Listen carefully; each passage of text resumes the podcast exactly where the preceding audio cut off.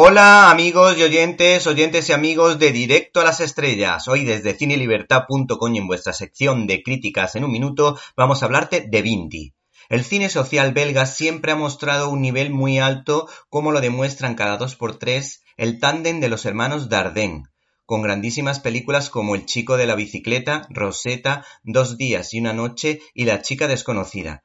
A mi juicio, películas sin demagogia que tratan los temas sociales con bastante profundidad y acierto. La cineasta Frédéric Mignon debuta con una película para todos los públicos, pero de verdad, teniendo en cuenta la edad a la que se dirige y de alguna manera también a los padres para que puedan sacar sus propias conclusiones. La autora trata el tema de la inmigración, intentando guardar el equilibrio necesario entre la necesidad de seguridad, algo también muy importante, y por supuesto la importancia, y valga la redundancia, de acoger al extranjero con el cariño que se merece, pues son personas iguales que nosotros y tienen la misma dignidad. Tenemos unas declaraciones de su directora que nos explica las claves de esta producción. A pesar de la seriedad del tema, Vinti es una película entretenida y cercana, llena de color, humor, amistad y amor que apuesta por el éxito de una sociedad multicultural y por la persecución de los propios sueños. Se trata de un drama social con un giro positivo, combinando con la energía y el humor de la comedia romántica.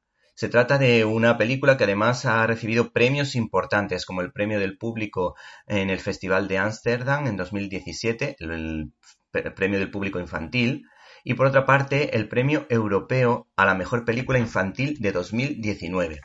La película en cuestión tiene ritmo, siendo una gran historia entre dos niños de diferentes razas y culturas, que poco a poco lima sus diferencias aprovechando el talento de cada uno para un objetivo altruista, donde no pueden faltar una serie de travesuras que nos sacarán la sonrisa y momentos de lágrimas también.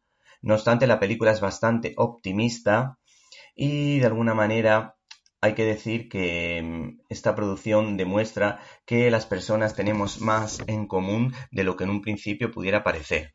Como dato a tener en cuenta, hay que prestar atención al padre de Vinti por la profundidad de los poemas que recita. Se trata de un hombre culto que vive en Bélgica como un sin papel, como los sin papeles, porque se entiende que en su país es perseguido y no le ha quedado más remedio que venir a Europa.